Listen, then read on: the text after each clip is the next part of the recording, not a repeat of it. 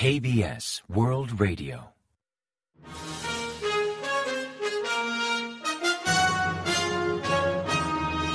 Informativo de KBS World Radio.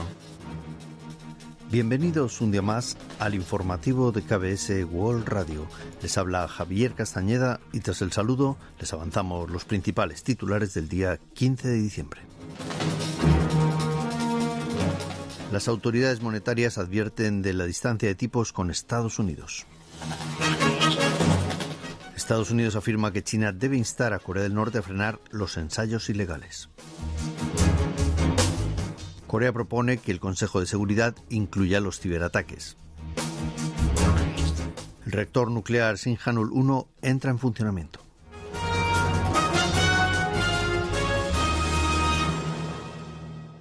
Y tras el avance de titulares les ofrecemos las noticias. La Reserva Federal de Estados Unidos ha elevado 0,5 puntos el tipo base.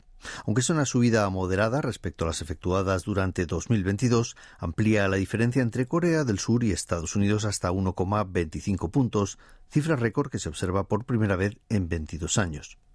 La Fed aumentó nuevamente los tipos pasando de entre el 3,75 y el 4% al 4,25 y el 4,5%, mientras que el tipo de referencia en Corea del Sur se mantiene en un 3,25% anual. Y Chanyong, gobernador del Banco de Corea, explicó que los expertos financieros recomiendan subir el tipo al 3,5%, un nivel razonable considerando los tipos de interés en ambos países, aunque si la Reserva Federal decidirá llegar en 2023 al 5%, la diferencia alcanzaría 1,5 puntos, presionando fuertemente a la economía surcoreana ante posibles fugas de capital extranjero y una depreciación del won. Así se estima que el Banco Central mantendrá su política restrictiva durante el próximo año, aunque no se esperan bruscas subidas. Washington ha reiterado que China tiene la responsabilidad de instar a Corea del Norte a no realizar ensayos ilegales, en alusión a su programa balístico nuclear. Vedant Patel, viceportavoz del Departamento de Estado, explicó el miércoles 14 el papel que Washington espera de China respecto al problema nuclear norcoreano y enfatizó que Estados Unidos seguirá tratando con el gigante asiático para gestionar la amenaza de Corea del Norte de forma práctica. También llamó a la comunidad internacional a reprimir la fuerza y la ambición nuclear de Pyongyang en su desarrollo ilegal de misiles y armas de destrucción masiva, al tiempo de exigir a Corea del Norte que deje las provocaciones y retome el diálogo. En cuanto al puesto de enviado especial sobre derechos humanos norcoreanos, actualmente vacante en Washington, comentó que por el momento no hay candidatos, aunque reiteró que Corea del Norte es uno de los estados más opresivos y autoritarios del planeta y calificó la realidad norcoreana como la más precaria del mundo. Corea del Sur ha propuesto incluir la ciberseguridad entre los temas que aborda el Consejo de Seguridad de Naciones Unidas, cuya agenda actualmente se limita a conflictos internacionales o amenazas contra la paz regional y mundial. La sugerencia fue planteada por Hwang Jung-guk, embajador surcoreano ante la ONU el miércoles 14 hora local en Nueva York, al abordar posibles reformas del Consejo de Seguridad ante la necesidad de actualizar los objetivos de dicho organismo. Según la Carta de Naciones Unidas, el Consejo de Seguridad puede hacer recomendaciones ante situaciones de riesgo o fricciones que puedan generar conflictos internacionales y adoptar medidas vinculantes en caso de ser necesario. Pero como fue redactada en 1945, hace 77 años, no incluye amenazas contra la seguridad cibernética como hackeos o piratería informática, y por tanto el Consejo de Seguridad nunca se ha pronunciado sobre casos de hackeo internacional. El embajador surcoreano enfatizó que algunos países de la ONU destruyen sistemas de otras naciones, roban información y cometen ataques cibernéticos para financiar programas de armas nucleares, exhortando a incluir el tema de la ciberseguridad en el Consejo de la ONU. Sinjanul 1, el 27 reactor nuclear de Corea del Sur, comenzó a operar tras concluir sus obras de construcción 12 años después. Ubicado en Uljin, en la provincia de Gyeongsang del Norte, es el primer reactor de Corea del Sur desarrollado 100% con tecnología nacional. Posee una capacidad de generación eléctrica de 1.400 megavatios, un 40% más que otros reactores, y su vida útil supera en casi 20 años a los convencionales. Inicialmente su activación estaba prevista para el año 2017, pero se retrasó por diversas inspecciones de seguridad en la zona tras el terremoto registrado en Gyeongju en septiembre de 2016, así como por diversos procedimientos para mejorar la calidad de sus componentes. Se espera que la activación de Sinhanul 1 permita un mayor suministro eléctrico durante este invierno, además de reducir el déficit comercial de Corea del Sur al disminuir la importación de gas natural licuado en más de 1,4 millones de toneladas al año. El condado de Uljin planea activar el reactor Sinhanul 2 en septiembre del próximo año 2023 y comenzar las obras de los reactores Sinhanul 3 y Sinhanul 4 en el año 2024.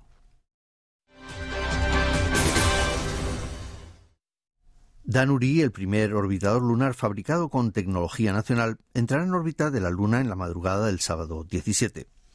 Según las previsiones del Ministerio de Ciencia, Tecnología y TIC y del Instituto de Investigación Aeroespacial de Corea, Danuri llegará a 108 kilómetros de la Luna en la madrugada del sábado y sobre las 2.45 efectuará la primera maniobra de acceso orbital. Esa fase se considera como la más difícil de este proyecto de exploración lunar, pues para alcanzar la gravedad de la Luna debe llegar al punto exacto fijado como meta. Un factor clave es la velocidad, pues si va muy rápido puede pasarse y si va muy lento podría chocar contra ella. Para entrar en órbita con la Luna, Danuri debe reducir la velocidad de 8.000 km por hora a 7.500, activando un propulsor durante unos 13 minutos. Si el proceso culmina con éxito, Danuri deberá superar otros cuatro retos similares hasta entrar en órbita circular a 100 kilómetros de la superficie lunar. De completar esos pasos, la sonda iniciará su misión de explorar la Luna durante un año a partir de enero, tras un periodo de prueba. El Consejo de Seguridad de la ONU ha aprobado una resolución excluyendo la ayuda humanitaria de las sanciones, pues algunos señalan que estas sanciones internacionales impiden apoyar a países en crisis. La resolución fue promovida por Estados Unidos e Irlanda y ratificada el 9 de diciembre. Su objetivo es permitir el envío de ayuda humanitaria a cualquier país, incluso aquellos bajo las sanciones de la ONU. La asistencia abarca productos de cualquier tipo, desde artículos de primera necesidad y servicios básicos hasta activos financieros o recursos económicos.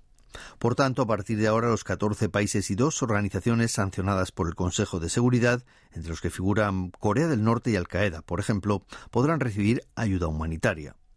Varias entidades de ayuda humanitaria surcoreanas y extranjeras han dado la bienvenida a esta resolución.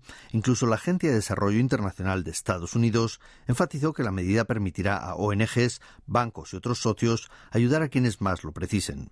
En tanto, CARE, otra ONG, dijo confiar en que esta resolución elimine las trabas legales y administrativas que actualmente impiden ofrecer ayudas.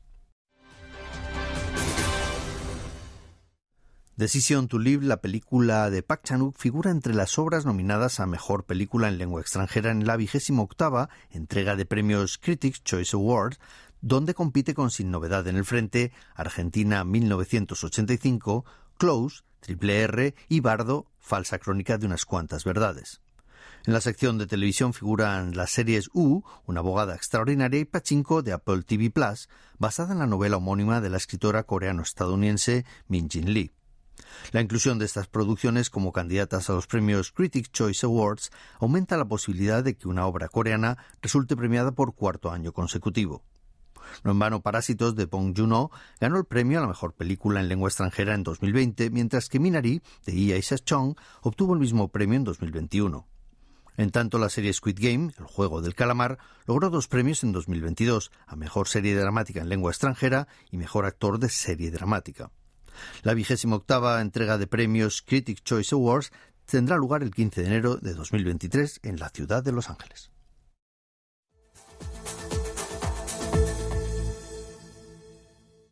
Y ahora pasamos a ofrecerles el pronóstico del tiempo. El jueves 15 hubo fuertes nevadas en la región central que se expandirán hacia Cholla del Norte y Gyeongsang del Norte durante la noche con cotas de entre 3 y 8 centímetros en la zona capitalina, en Gangwon y también en Chuncheon, y de entre 1 y 5 centímetros en Chuncheon, en Honam y en Gyeongsang del Norte. El servicio meteorológico recordó extremar las precauciones al conducir ante el riesgo de deslizamientos, aviso que también extendió a los peatones por los suelos helados. Para el viernes 16 se espera más frío, con mínimas de entre menos 16 grados y 1 grado centígrado por la mañana y máximas de entre menos 2 grados centígrados y 6 grados por la tarde. Y a continuación comentamos los resultados del parqué. El COSPI, el índice general de la Bolsa de Valores de Corea del Sur, retrocedió hasta 2.360 puntos, acusando la subida de tipos de interés por parte de la Fed. Concretamente, el jueves 15 remitió un 1,60% respecto al miércoles, hasta cerrar la jornada en 2.360,97 puntos. En tanto, el COSDAC, el parque automatizado, bajó un 0,87% hasta culminar la sesión en 722,68 unidades. Y en el mercado de divisas, la moneda estadounidense se apreció frente a la surcoreana, elevando el tipo de cambio hasta 1.303,1 wones por dólar, tras ganar más de 6,8 unidades respecto al día anterior.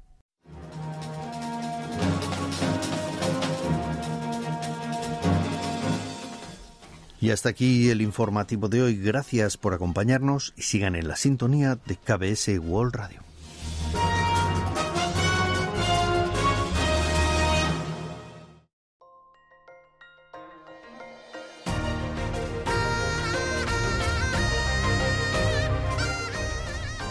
Acaban de escuchar el podcast de KBS World Radio. Hay muchos más contenidos en word.kbs.co.kr barra Spanish. Gracias por seguir en sintonía. KBS World Radio.